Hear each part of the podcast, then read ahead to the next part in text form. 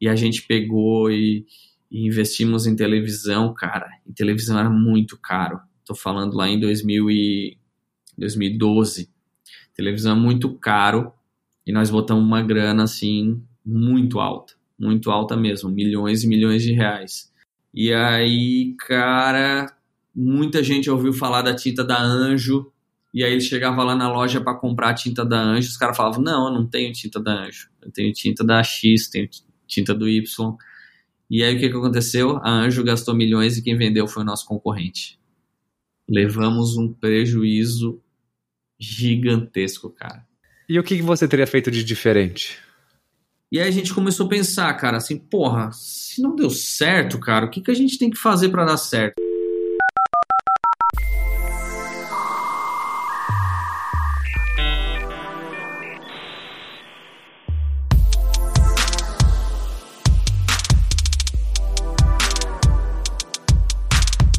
Boa tarde a todos, sejam bem-vindos a mais um episódio do B2B Cash. Hoje com vocês eu estou com Felipe Colombo. Felipe, é um enorme prazer estar aqui com você hoje, meu amigo. E para a gente começar o episódio de hoje, eu queria que você pudesse contar para a gente quem que é o Felipe Colombo. Fala, Bruno. Obrigado pelo convite. É, um, é uma honra e um prazer estar, estar participando aqui do podcast. E, cara, Felipe Colombo é um cara simples pra caramba. Eu sou natural aqui de Criciúma, Santa Catarina tenho 35 anos, sou casado, pai de dois meninos, o Theo e o Luca. Estou como, como CEO da Anjo né, há, há mais ou menos sete anos e meio e sou formado em administração de empresas, tenho pós-graduação em filosofia clínica e tenho um MBA que eu cursei nos Estados Unidos, China e Dubai. E nas horas vagas eu sou triatleta amador. Muito legal.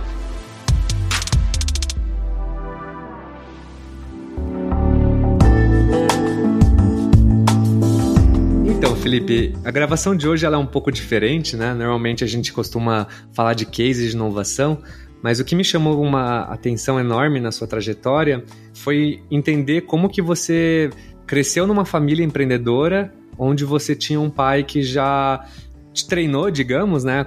Pôs um mindset desde criança sobre esse mundo, né? E para que você um dia chegasse a assumir a empresa que você vem fazendo com sucesso, né? Então eu queria que você pudesse contar um pouquinho pra gente como foi esse começo da trajetória, como que era um pouco da sua rotina antes e a, até chegar onde você chegou hoje, né, no cargo de CEO da Anjos. Ô Bruno, uma coisa muito legal tu comentou aí sobre crescer numa família de empreendedor, apesar de, de tanto eu quanto meu irmão, né, que também está na empresa, é, termos vindo de uma família empreendedora que iniciou os negócios, tanto meu pai quanto a minha mãe, eles nunca forçaram a gente a querer vir trabalhar aqui na Anjo, né? Então, é, pelo contrário, meu pai me estimulou muito a não trabalhar na Anjo. Ele achava a função de executivo uma função muito pesada, um, um fardo muito pesado para se carregar. E ele tentou fazer com que eu fosse jogador de futebol, depois me incentivou na música. Cara, eu, eu joguei, futebol, joguei futebol dos 7 aos aos 17 anos, fiz teste aqui no, no time do Criciúma, fui chamado para ir fazer teste no time do Flamengo no Rio. Acabei não indo porque eu achava que eu não era um bom jogador, eu era muito esforçado, mas não era talentoso. É, e acabei decidindo seguir por outro caminho.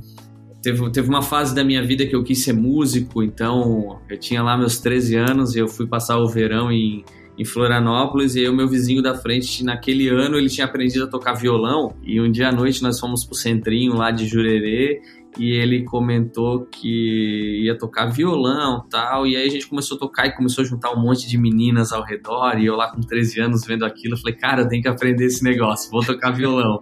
É, no, no, inverno seguinte, né, comecei a aprender a tocar violão para atrair as meninas, acabei atraindo uma, uma menina que acabou sendo a minha primeira namorada, namorei com ela, casei, sou casado e tenho dois filhos com ela até hoje. Então acabou dando certo a minha estratégia. Mas depois eu aprendi a tocar, tocar violão, a gente, o, o, meu professor acabou tinha uma banda, ele acabou me convidando para ir tocar nessa banda e eu toquei profissionalmente, toquei profissionalmente dos 15 aos aos 20 anos mais ou menos. Nós tínhamos uma banda e depois eu acabei decidindo focar mesmo meus esforços 100% na empresa, que era onde eu vi que, que eu tinha mais aptidão. Mas voltando a falar lá atrás, né? É, apesar do meu pai e minha mãe nunca forçar tanto eu quanto meu irmão Rodrigo a, a ser empresário ou vir para a empresa, essa questão do mindset do empreendedorismo sempre teve presente, né? É, meu pai nunca deu nada de mão beijada pra gente, nunca falava assim, cara, eu lembro, eu lembro assim, inclusive, que mesmo quando, quando eu tinha uns 10 anos, a gente tinha uma condição, já, já começou a ter uma condição financeira legal devido à empresa, o, o, meu pai nunca dava nada, cara. Ele falava, cara, tu quer, tu vai trabalhar, vai conseguir, te vira. Ele me dava casa, me dava escola e comida e roupa. O resto era comigo. O meu último presente de Dia das Crianças, por exemplo, eu lembro até hoje, foi com 8 anos de idade, que ele me deu uma caneta. Ele me deu uma caneta e falou: a partir de agora tu não é mais criança. E acabou o presente, né? Eu, se eu quisesse bola, eu tinha que ou comprar uma, dar um jeito de comprar, ou fazer uma de papel, de meia, sei lá o que. É interessante. Então eu sempre aprendi, assim, desde pequeno, a, a correr atrás das coisas, né? E, e apesar de que naquela época é, para mim era muito ruim, né, cara? Eu via meus amigos, pô, eu tinha amigo que ganhava presente por passar de ano na escola. E eu, eu falava pra minha mãe, ah, mãe, sabia que o meu amigo ganhou uma bola de futebol porque tirou nota boa? Ela falava, cara, não é mais do que tua obrigação. não ia ganhar bola mesmo. Lá atrás eu acabava ficando um pouco mais chateado com essa situação, mas hoje eu vejo que eles estavam é, moldando o meu caráter, moldando a minha forma de pensar, de, de agir, para que eu não é, eu não tivesse que as coisas não caíssem no meu colo e sim eu fosse atrás é, dos meus sonhos para conseguir realizar. E foi muito bom.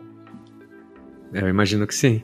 É bem interessante, né? A gente, a gente costuma, quando, como criança, assim, a não entender muito bem as decisões dos nossos pais, né? Mas elas fazem sentido na vida adulta, assim. Então, é, acho que seu pai foi muito sábio, né? Seus pais foram muito sábios, assim, trazer essa educação para vocês, né? Eu, eu também eu acabei dando uma folheada no livro que você estava escrevendo sobre gestão na prática e eu vi que antes de você entrar na Anjos, você tinha um interesse de empreender já, né? Você e seu irmão queriam fazer alguma coisa. Vocês já tinham. É, você vinha estudando, né, para entrar na Anjos, e aí em algum momento seu pai te trouxe uma notícia e você falou, cara, putz, para que caminho eu vou? É, em que momento na sua carreira, uh, durante sua carreira, que você chegou e falou esse negócio de empreendedorismo eu gosto, assim, sabe? Que você foi picado pelo, pelo mosquitinho do empreendedorismo. Cara, eu, eu, eu sou um cara muito criativo, sempre fui muito criativo. Apesar de ser muito tímido e aprender, aprendi a controlar minha timidez com o passar dos anos, né? Mas eu sempre fui um cara muito criativo e eu sempre quis ter o meu próprio negócio. E esse, esse, fato que tu comentou aí aconteceu. Chegou um momento da vida do meu pai que, como eu falei no início, é, ele achava o fardo de ser empreendedor muito pesado e ele decidiu vender a empresa. Decidiu vender, não, né, cara? Apareceu umas pessoas querendo comprar e ele falou, cara, eu vou vender. É, ele nunca quis vender a empresa, mas como apareceu uma oportunidade, ele falou, acho que é hora de, de vender. E eu comecei com 14 anos, foi quando eu decidi que eu queria ser empresário. Então eu estava começando a minha vida profissional aqui. Com 14 anos eu comecei a me preparar, meio por conta própria. Eu vinha para a empresa é, na, na, folga do, da escola, e aí com 17 para 18 anos eu comecei a vir com mais frequência, e aí profissionalmente, né, cumprindo horário, tudo. E aí chegou um momento que eu já estava na empresa há uns três anos, mais ou menos, e o meu pai veio com essa história aí de vender a empresa. Pô, foi terrível para mim, né, cara? Foi, foi... Eu tudo aquilo que eu tinha planejado para minha vida, que eu tinha estruturado, foi por água abaixo. E aí chegou um tempo depois, meu pai falou: "Tá, cara, e aí eu vou vender, eu vou te dar uma grana, e o que que tu vai fazer?" Ele perguntou tanto para mim quanto pro meu irmão.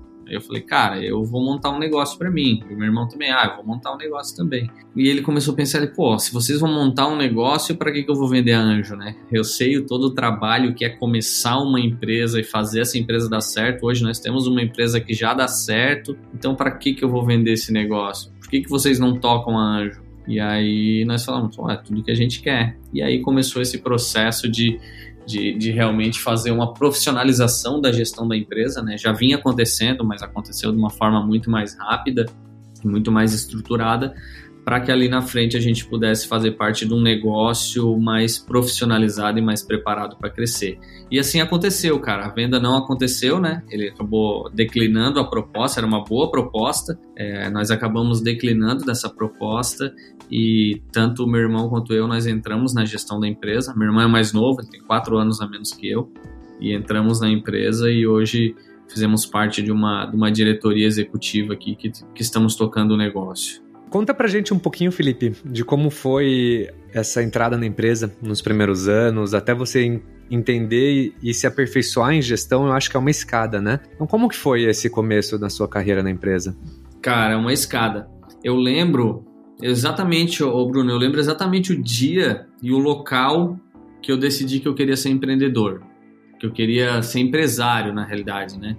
O que, que aconteceu? O meu pai dava muitas palestras e aí, numa dessas palestras, é, eu estava assistindo uma palestra dele, ele estava dando para estudantes de, de administração da uma universidade aqui de Criciúma. E no meio dessa palestra eu falei, porra, cara, que legal, né, cara? Olha aí, o pai tá falando para essa turma toda, todo mundo tá aprendendo com ele, ele tá impactando a vida de pessoas. Pô, que legal. Eu acho que eu quero ser isso aí. E a partir daquele dia eu comecei a me preparar. Eu falei que eu era muito tímido, que eu sou muito tímido. Eu lembro que na escola, Bruno, a professora me chamava e eu ficava todo vermelho, gaguejava. Eu, a professora pegava um livro assim para agora vai ter, vai ter que ler um, um texto. Eu, cara, eu me abaixava assim na carteira, ficava escondidinho para ver se ela não me chamava e quando ela chamava era um desespero. E aí eu assim, cara, se eu quero ser empresário igual meu pai, eu vou ter que aprender a fazer palestra igual meu pai como é que eu vou fazer se eu, se eu fico assim? E aí eu comecei a me preparar por conta própria. Falei, cara, quando a professora me chamar, querer, querer faz, falar para alguém ler um texto, eu vou levantar a mão e vou pedir. Quando tiver uma é, uma apresentação de teatro na escola, eu vou me vou me candidatar. E cara, comecei, foi terrível. Nossa, as primeiras as, aquele primeiro ano foi terrível, assim, foi um desespero total, mas eu continuei. E, e aí, cara, é, fui me preparando. E aí, com 17 anos, eu, eu falei, de quase, quase 18 anos eu vim para a empresa, oficialmente, porque eu já trabalhava meio período aqui, sem salário, sem nada, mas eu trabalhava meio período. Com 17 para 18 anos eu entrei, e aí eu lembro que eu falei para meu pai assim, pai, eu quero trabalhar na Anjo. Ele falou, manda teu currículo. E eu falei, como assim manda currículo? Eu nunca trabalhei? Ele disse, não, faz teu currículo e manda lá. E aí eu peguei fiz o meu currículo, né? Devia ter uma, não lembro agora, mas eu acho que tinha umas duas ou três linhas só. E, e mandei, e aí o pessoal do RH me chamou para fazer o processo seletivo. Depois eu entendi que ele queria que eu passasse por todo o processo para eu entender como é que funcionava o processo e ver o que, que os outros profissionais da empresa também passaram, né? E aí eu fiz esse processo, exame psicológico, teste, cara, teste para cima, para baixo, aquela coisa. E aí passei e a primeira semana é a semana de integração, né? O onboarding na empresa. E eu comecei e tal, e chegou num momento que eu estava passando no escritório da empresa. E o escritório da empresa, quem conhece, Bruno, ele tem dois andares, assim, ele é meio descompassado. Então, do andar de baixo, tu consegue enxergar o andar de cima, porque ele não é, ele não é totalmente vertical, né? Ele é, ele é como se fosse um Z, assim. E aí eu tava no andar de baixo, passando, e eu vi meu pai lá em cima, no andar de cima.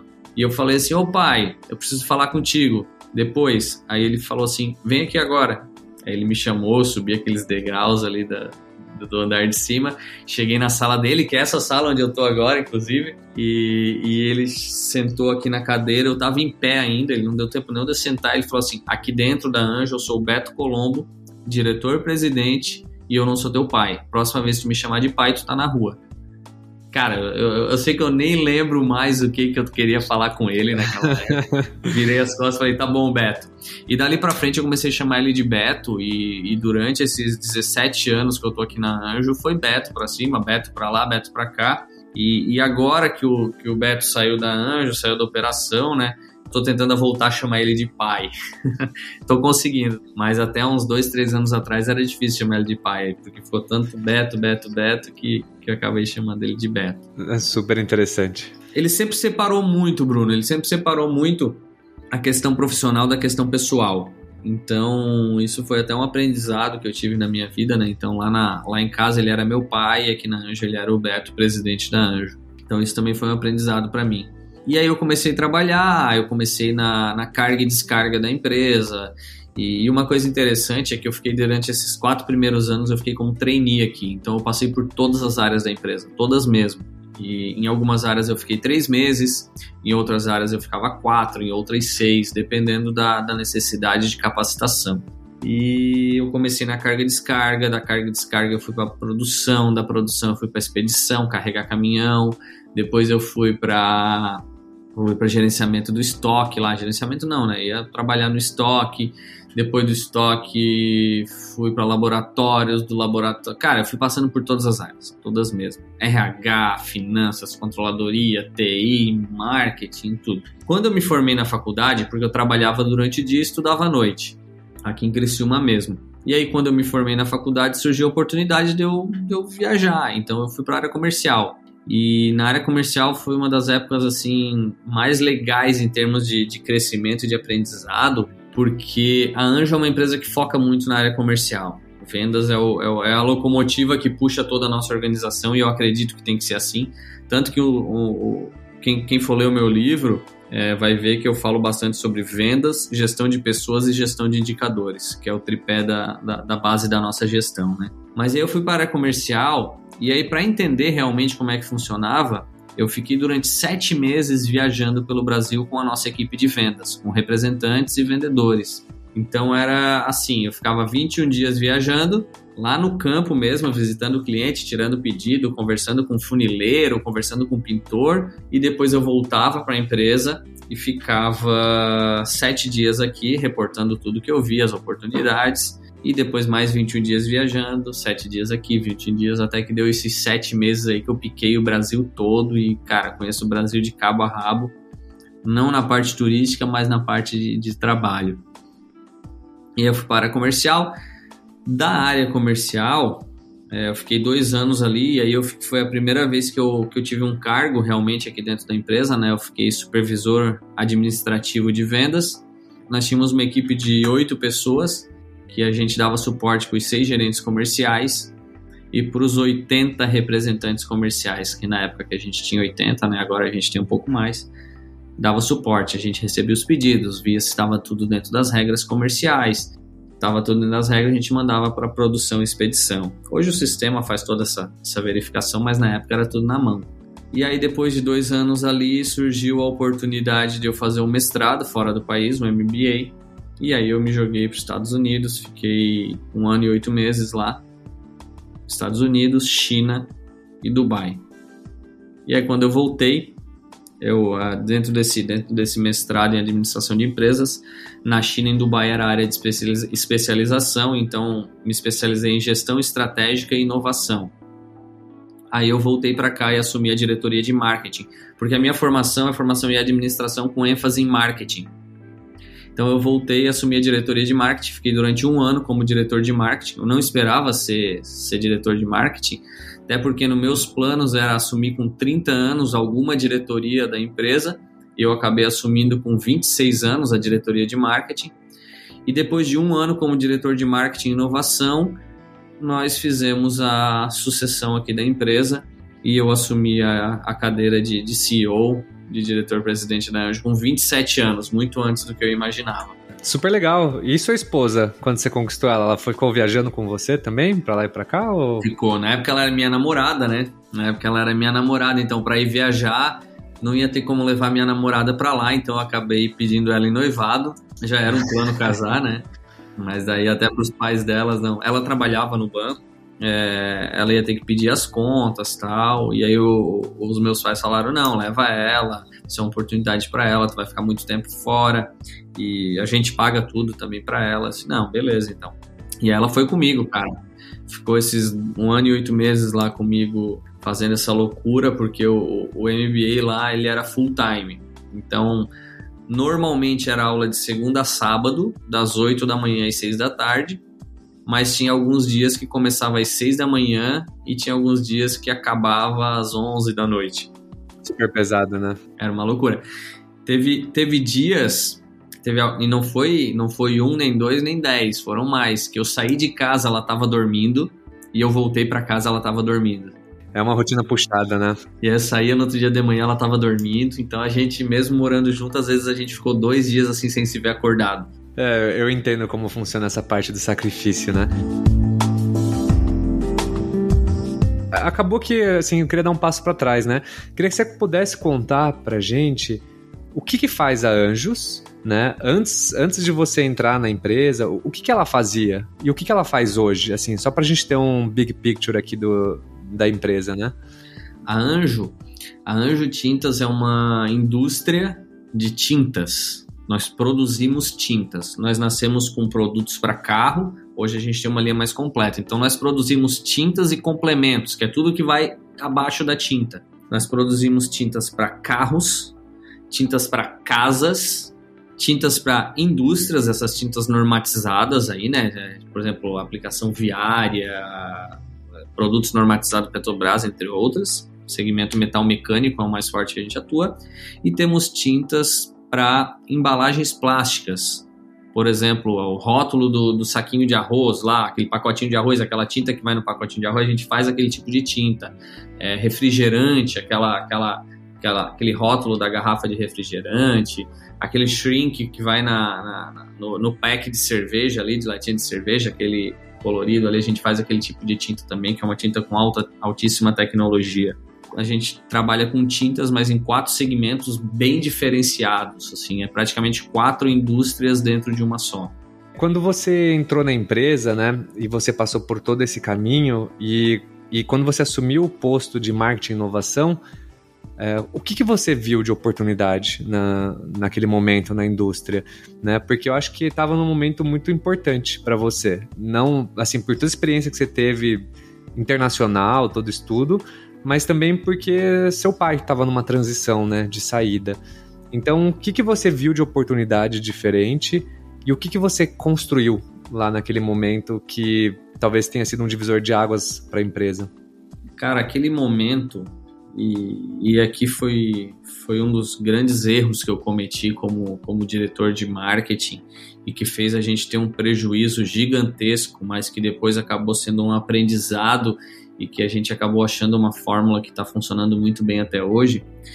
Foi que assim, ó, Bruno, nós éramos, nós somos líderes, líderes brasileiros em repintura automotiva. Então, se, se o ouvinte aqui já bateu o carro e o carro teve que ser pintado e consertado, provavelmente tem, tem produto da Anjo no seu carro.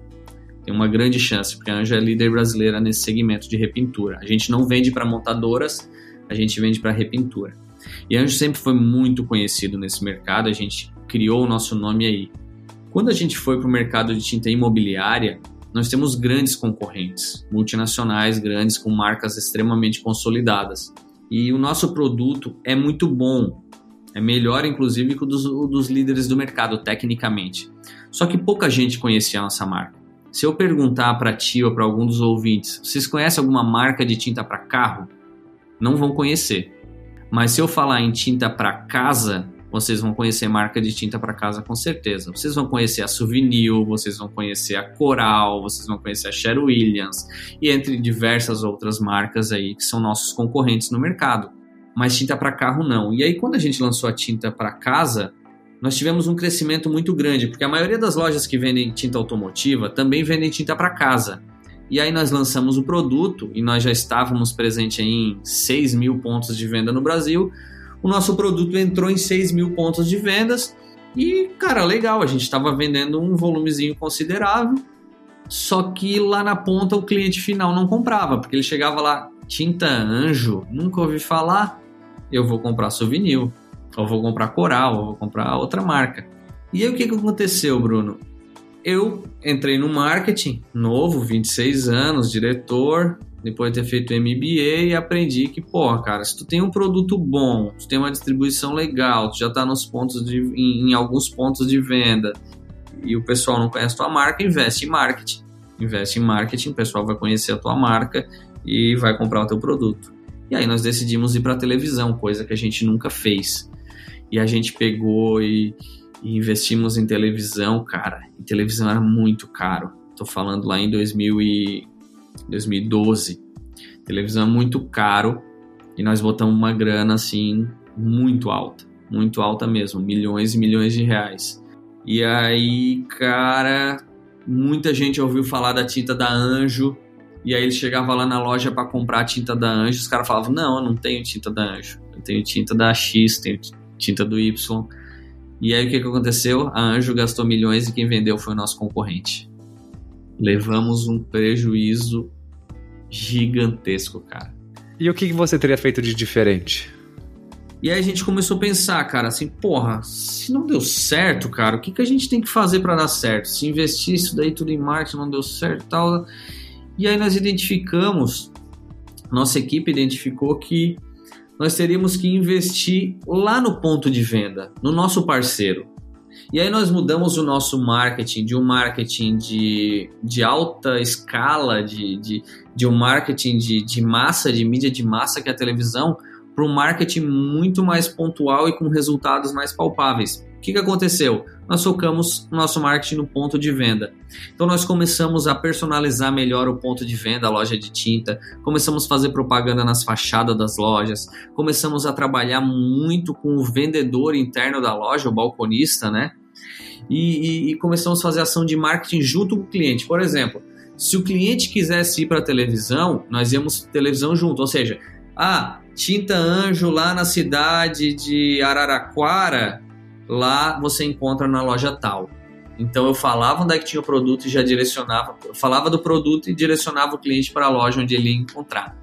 E aí o resultado começou muito a aparecer e até hoje o nosso marketing é assim. Então provavelmente é, ou raramente vocês vão ver a marca Anjo sendo veiculada a nível nacional em rede aberta com uma massa é, com, com, com, um volume muito grande. Nós somos muito mais específicos e nós construímos as, as campanhas em parceria com os nossos clientes, a quatro mãos. Então, meu cliente vai falar, cara, o que funciona aqui na minha loja, que eu já fiz teste, é panfletagem. Cara, então ali nós vamos fazer panfletagem. Cara, o que funciona aqui é rádio, então ali nós vamos fazer rádio. Que funciona é jornal na minha loja, então nós vamos fazer jornal. Então nós não criamos campanhas genéricas que engloba todo mundo, e sim nós vamos lá, escutamos o nosso parceiro e criamos as parcerias em conjunto. E aí, cara, aí o nosso resultado veio, Bruno. E aí o nosso resultado veio veio com força. Tanto que eu até comento no meu livro, nos últimos cinco anos a Anjo cresceu 685%. Foi um crescimento assim muito grande e inimaginável antes para nós. Então, devido a um erro que aconteceu, um... infelizmente é, eu gosto de aprender com os erros dos outros, né? Naquela, naquele momento ali eu tive que aprender com o meu próprio erro e a dor foi grande, foi uma dor no bolso muito grande mas a gente achou uma fórmula que, que funcionou muito bem e que está dando muito certo até hoje. Construir junto com o meu parceiro, que tinha o meu produto, ações muito mais específicas para trazer o consumidor para dentro da loja que já tinha o meu produto. Hoje, falando, parece óbvio, né? Mas na época não parecia.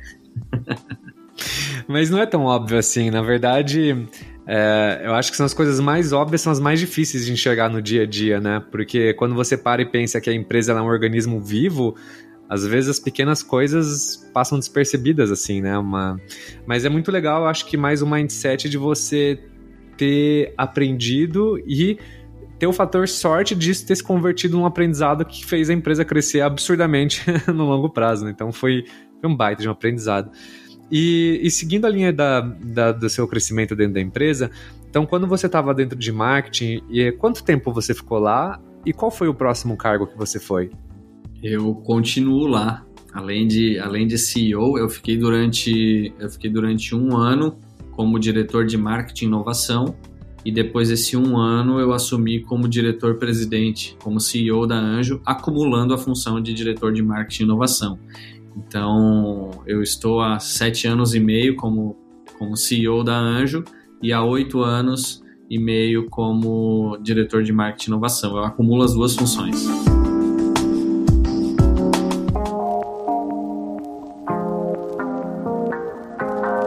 Cara, eu achei muito legal esse, esse case que você contou desse aprendizado.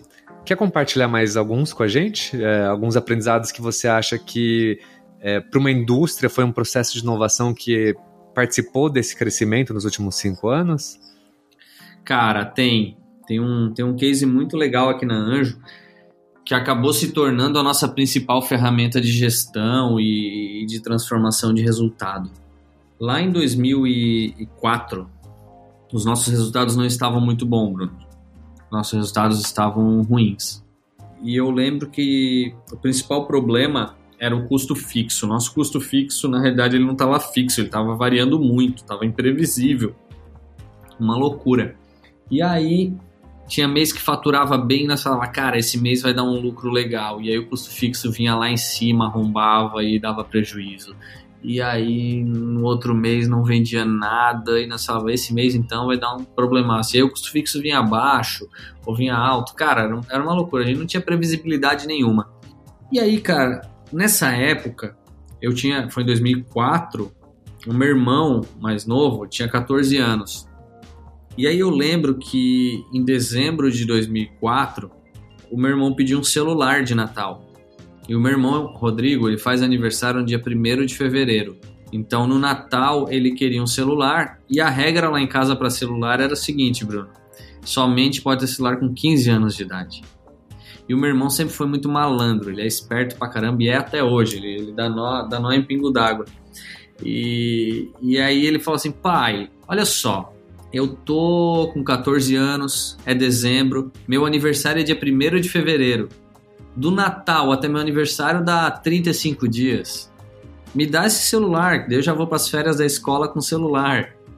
E aí o meu pai assim, não, a regra é com 15 anos e vai porque o teu irmão foi, contigo vai ser também. E o meu irmão, não, pai, fala com ele e tal. E aí meu pai estava, vou falar com o teu irmão.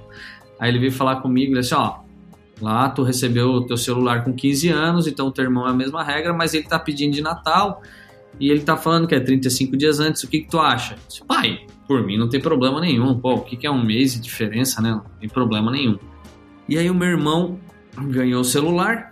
Na época, não sei se é da tua época aí, Bruno, mas tinha os torpedos, né? E o torpedo SMS era pago o meu irmão recebeu o celular de Natal e começou torpedinho daqui, torpedinho dali, torpedinho de lá e torpedinho de lá.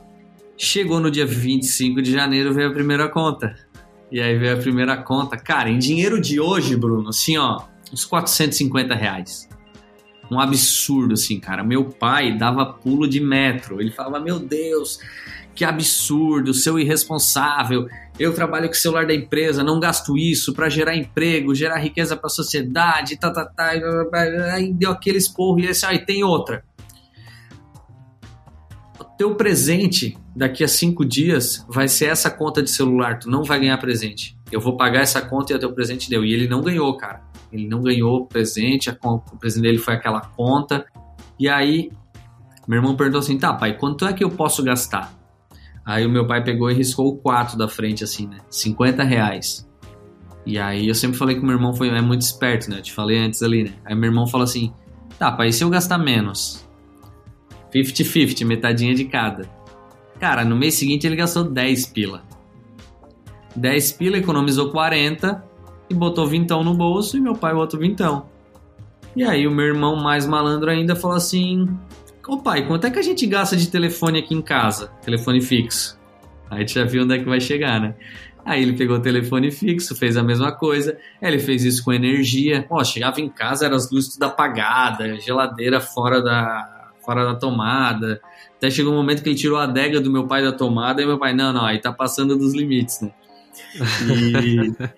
Mas o que aconteceu, cara? A, a, o custo fixo lá de casa começou a diminuir um monte e o meu irmão começou a ganhar dinheiro, meu pai economizando dinheiro, e o pai assim, cara, vou levar essa ideia lá para Anjo.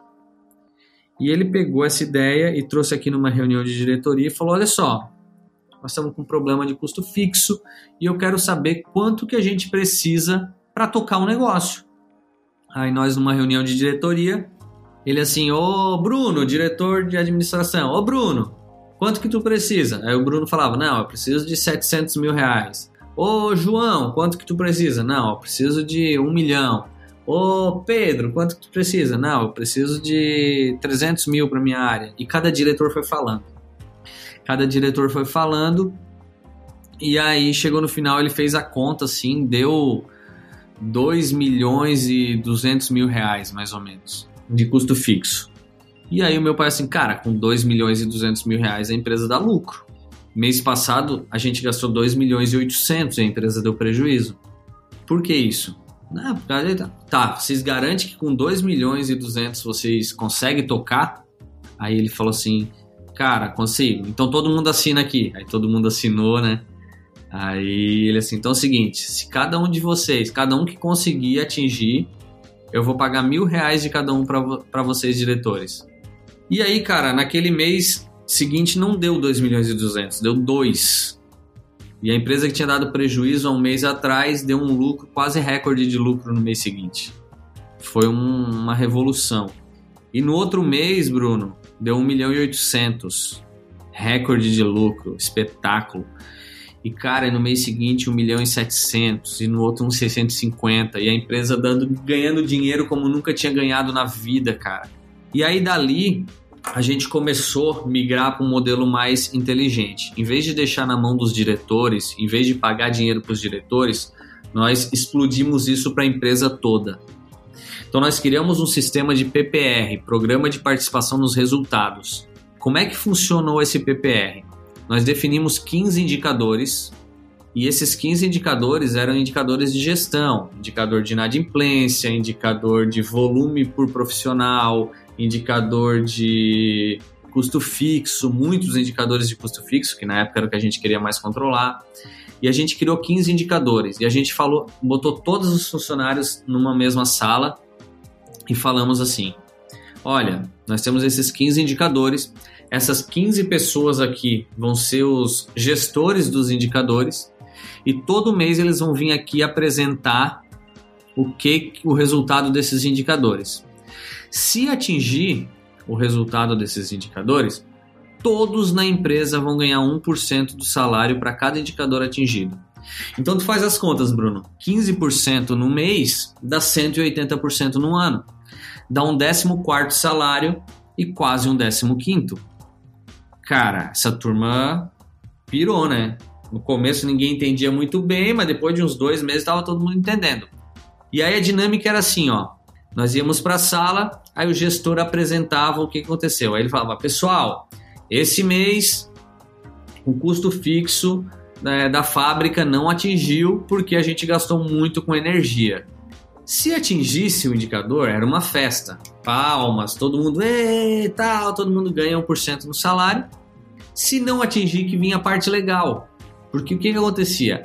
O cara, o gestor que não atingiu, ele tinha que apresentar um plano de ação para atingir no próximo mês e abria, abre até hoje, para todos os funcionários que estão na sala da sugestão do que fazer para atingir aquele indicador.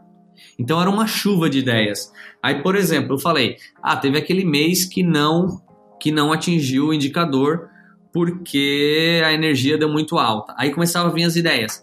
Tá, e se a gente colocar painel de energia solar? E se a gente comprar energia no Mercado Livre? E se a gente não trabalhar no horário de pico? E aí começou a vir um monte de ideias, cara, para reduzir o custo de energia, porque reduzir o custo de energia, atingir o indicador e todo mundo ganha. Então a empresa ganhava por um lado e os profissionais ganhavam por outro. Além do crescimento assim de, de, de conhecimento de toda a gestão da empresa. E a gente começou a fazer isso, Bruno, e o resultado foi tão, tão, tão espetacular, cara, tão espetacular que o nosso custo fixo, ele, lembra que eu tinha falado que naquele mês tinha dado prejuízo, tinha dado 2 milhões e 800? Cara, levou quase quatro anos para o custo fixo voltar para casa de 2 milhões e 800. Nós, mudamos toda a forma de gestão para uma gestão muito mais participativa de todos os profissionais. Nós criamos o senso de olho do dono, né? Então, todos os profissionais, tu passava pela fábrica assim, cara, tu não via luz acesa durante o dia. Porque o pessoal falava, cara, luz acesa, apaga que senão a gente vai perder cara, desperdício de, de, de, de, de processo. E aí começou uma engrenagem, um, uma, um ciclo virtuoso que, que, fez com que toda a empresa amadurecesse e criasse esse senso de dono. E até hoje nós temos esse programa, começou lá em 2005, funciona até hoje, é a nossa principal ferramenta de gestão compartilhada. E, e, ano passado, por exemplo, Bruno, a gente chegou a distribuir mais de 3 milhões de reais como programa de participação no resultado para todos os nossos profissionais. Então é um, é um, é um programa ganha-ganha que os profissionais ganham e a empresa ganha como um todo. Eu achei genial, na verdade, essa iniciativa. Genial mesmo, assim. E tudo começou com seu irmão, né? E o que seu irmão, o que ele faz hoje na empresa? O meu irmão hoje, é, ele passou pelo mesmo processo que eu passei, o Rodrigo, né? O Rodrigo passou pelo mesmo processo que eu passei, de trainee, passar por todas as áreas. E hoje ele é diretor de operações. Ele cuida de suprimentos, logística, patrimônio, novos projetos e segurança. Cara, achei super interessante esse case. E aí me leva para uma outra pergunta. Como foi a pandemia para vocês? A pandemia teve dois lados, Bruno. Teve o primeiro momento, né, lá em 18 de março de 2000, quando parou e fechou tudo, que eu lembro que eu cheguei em casa desesperado. Cheguei em casa falando para minha esposa assim, cara, ferrou.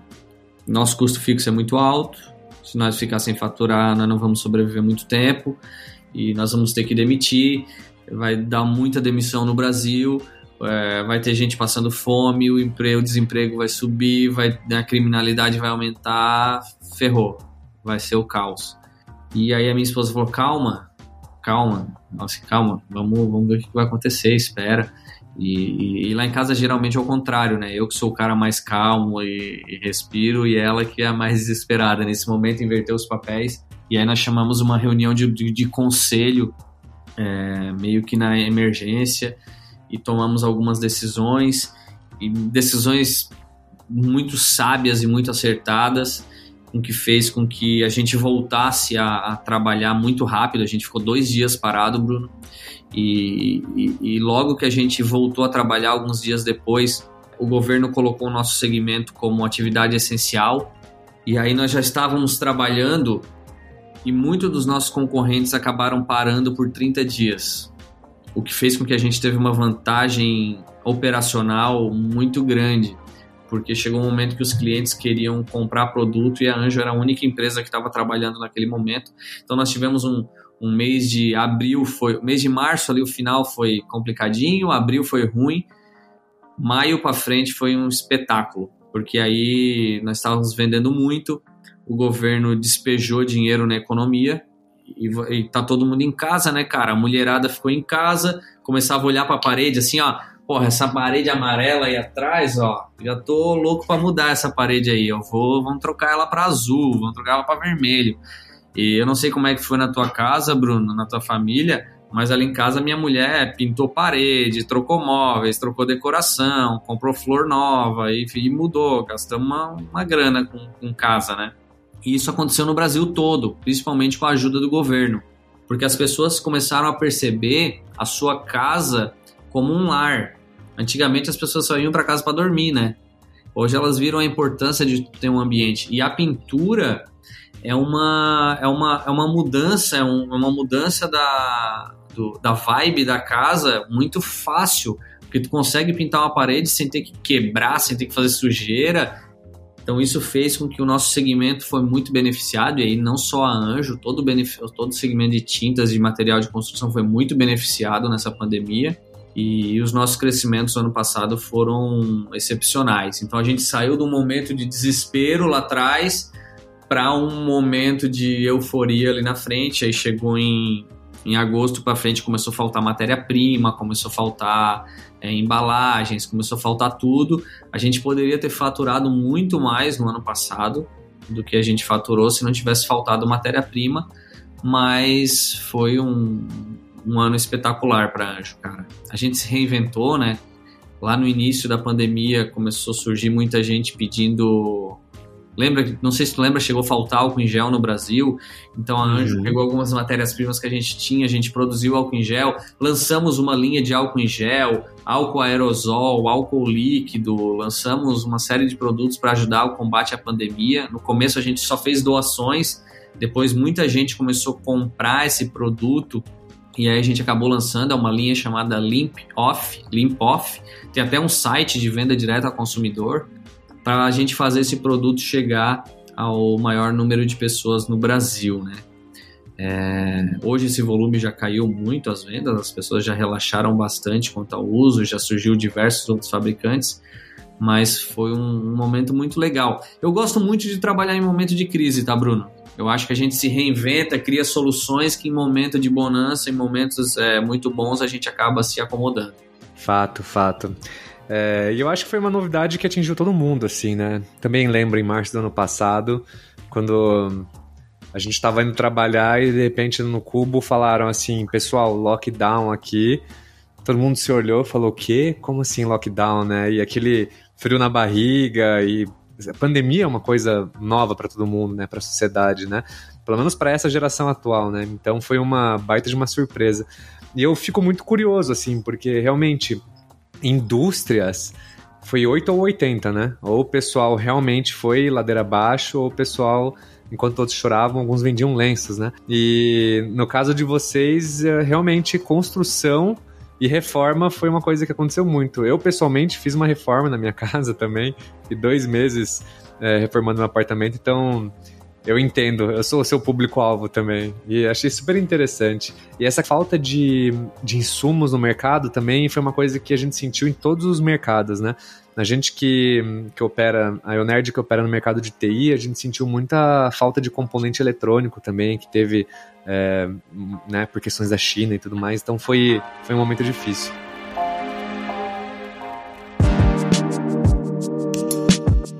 Felipe, eu queria caminhar para um encerramento e eu queria que você me contasse hoje quais são os próximos passos da Anjo e o que, que você espera, né? É, agora Agora que você está já sete anos e meio como CEO da empresa, é, vem se reinventando todo ano, passou por uma pandemia, lançou um livro, que inclusive eu vou querer que você comente um pouco dele. É, eu queria que você falasse, e agora? Né? O que, que vem depois para Anjos? Cara, Anjo tem um longo caminho ainda pela frente, né? A gente tem um longo caminho. Eu, eu pretendo ficar aqui como, como CEO mais alguns anos. Depois eu vou dar espaço para outra pessoa vir aqui fazer um trabalho melhor do que eu estou fazendo. Eu acredito muito nessa renovação, que é, que é importante. A Anjo, ainda no segmento de, de construção civil, tinta para construção civil, nós ainda somos. Nós estamos entre as 10 maiores do Brasil, mas tem muito caminho para crescer, tem muito espaço para crescer. Então a gente acha que, que tem, muito, tem muito caminho pela frente. É, já conversamos aqui dentro sobre IPO, de abrir abrir para o mercado de ações, já tem, tem diversas conversas estratégicas aqui dentro, mas tem muito caminho. A gente acabou de lançar, Bruno, por exemplo, é, em parceria com a Universidade Federal de Santa Catarina, uma tinta para embalagens plásticas antivírus, antibactérias e antifungos. Então tu imagina tu ir lá no mercado fazer tuas compras e tu não ter que higienizar quando chegar em casa, porque tu tem a garantia de que aquele produto foi impresso com uma tinta antivírus. Então anti-covid, por exemplo. Muito então, legal. Nunca tinha ouvido falar nisso. nós lançamos semana passada.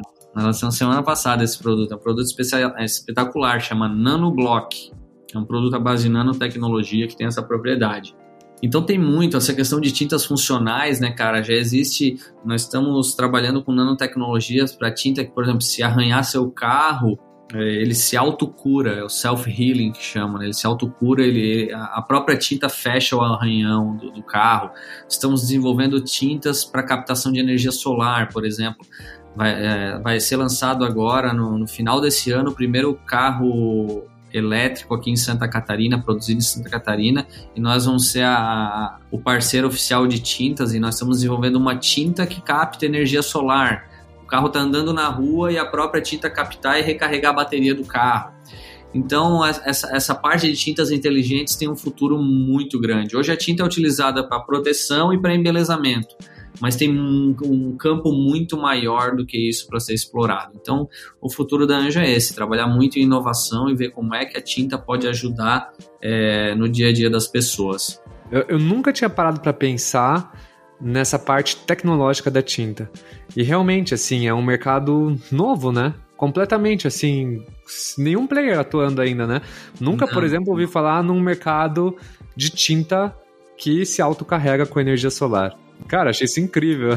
Muito legal mesmo. Então, é tudo coisas que a gente está trabalhando e está desenvolvendo com, com, com, a nossa parceria. A gente tem uma parceria com a Universidade Federal de Santa Catarina há mais de 15 anos. Que a gente tem dois doutores que trabalham lá full time para Anjo e tem mais uma equipe abaixo deles, unindo essa parte da, da escola, né? Da escola com a parte da indústria trazendo esses dois ambientes que muitas vezes não se conectam de, de uma forma que a gente possa trabalhar junto e fazer a, a evolução do setor. Cara, e, e, é muito legal. Eu falo um pouco disso no meu livro, tu pediu para comentar do livro, né? A Anjo tem uma, uma gestão profissionalizada há muito tempo. A gente começou esse processo de profissionalização da nossa gestão lá em 99. Então a gente tem uma bagagem legal. Foi em novembro de 2019, eu estava conversando com o Alfredo Soares, e aí eu contei um pouquinho da, dessa história que, que a gente conversou aqui no podcast, eu contei para ele. E aí ele, ele falou, cara, essa tua história é muito legal, lança um livro, fala um pouco dessa história, compartilha com a turma. E nós estava conversando muito sobre por que, que o Brasil é um dos países que mais abre empresa. O Brasil tem uma das maiores taxas de abertura de empresas no mundo, mas também é o país que mais fecha empresa. É um dos que tem as maiores taxas de fechamento de empresa. E, e, a gente começou a olhar por quê, cara, e a conclusão que a gente chegou é que o Brasil é um país de empreendedores, mas não é um país de empresários. A gente não, não tem essa cultura de ser empresário, de fazer gestão. Então o pessoal vai lá, abre a empresa, tem a vontade e sai e sai abrindo caminho no meio da mata e faz acontecer, mas não tem ninguém lá por trás para organizar as madeiras assim para deixar o caminho livre para o resto vir, entendeu? e falta essa questão da profissionalização da gestão. Então, a ideia, eu, eu, conto um pouquinho da minha história, um pouquinho da história da Anjo no livro, mas o foco do livro é ajudar empreendedores e empresários como fazer uma gestão profissional muito prática, muito simples, com dicas simples e funcionais que vão fazer com que essa pessoa consiga colocar em prática aquilo que ela lê no livro. Então a ideia do livro é essa, ajudar mesmo esses, esses, esses, empreso, esses empresários, esses empreendedores a, a ter mais sucesso, porque eu acredito muito que o empreendedorismo muda vidas. Ele consegue, ele tem a capacidade de mudar a realidade de muitas vidas, não somente do empreendedor, mas de toda aquela é, cadeia de pessoas que está envolvida, né? Todos os stakeholders que acabam estando envolvidos com, o negócio. Uhum. É bem interessante mesmo. Eu compartilho da mesma opinião. Eu acho que o Brasil é um, tem um mar de oportunidades. Só falta talvez a gente acho que dá tempo ao tempo para as pessoas irem amadurecendo, né? Principalmente a questão de tecnologia e inovação, que também vai abrir muitas portas para esse país, né? E a gente só está no início, né? Então temos uma longa jornada aí. Muito legal. Eu com certeza vou, vou ler esse livro com bastante carinho. Eu não tive a oportunidade de ler ele inteiro, mas eu acho que eu tô no terceiro capítulo, então é, tem uma leitura bacana aí pela frente. E Felipe, eu queria é, que você pudesse compartilhar com os nossos ouvintes algum desafio onde você esteja passando pela, pela Anjos e que você acha que o pessoal pode dar sugestões, que nem você falou, né? Ajudar a cortar o custo da energia. Então, você tem algum desafio legal que você queira compartilhar que o pessoal poderia enviar sugestões para vocês? Claro, é, hoje o nosso maior desafio, Bruno, é a digitalização do nosso negócio. Nosso, nosso segmento é um segmento muito tradicional. O, pintor, a loja de tinta, eles não estão digitalizados. E como é que a gente trabalha muito nessa questão da digitalização? Hoje é um dos nossos maiores, dos nossos maiores desafios aqui dentro. Porque assim, máquinas, cara, máquina tu compra, produto desenvolve. Agora, essa digitalização dessa dessa comunicação numa via de mão dupla com o nosso cliente e principalmente com o usuário final do produto é que é, é, é muito difícil. Então, se alguém tiver alguma dica que puder ajudar, nós, nós ficamos gratos. Maravilha. Bom, Felipe, muita gratidão pelo seu tempo. Foi super bacana conhecer os cases. Muito legal conhecer você e sua história. E eu fico aqui te desejando um enorme sucesso para você e para Anjos. Achei muito legal. Então, brigadão por participar do episódio de hoje, viu? Espero que você tenha se divertido tanto quanto eu. Opa, foi, foi um prazer, Bruno. Eu que te agradeço o convite, cara. E sucesso aí nesse, nesse podcast, na tua empresa também. E pode contar comigo porque for preciso, cara. Tamo junto. Tamo junto.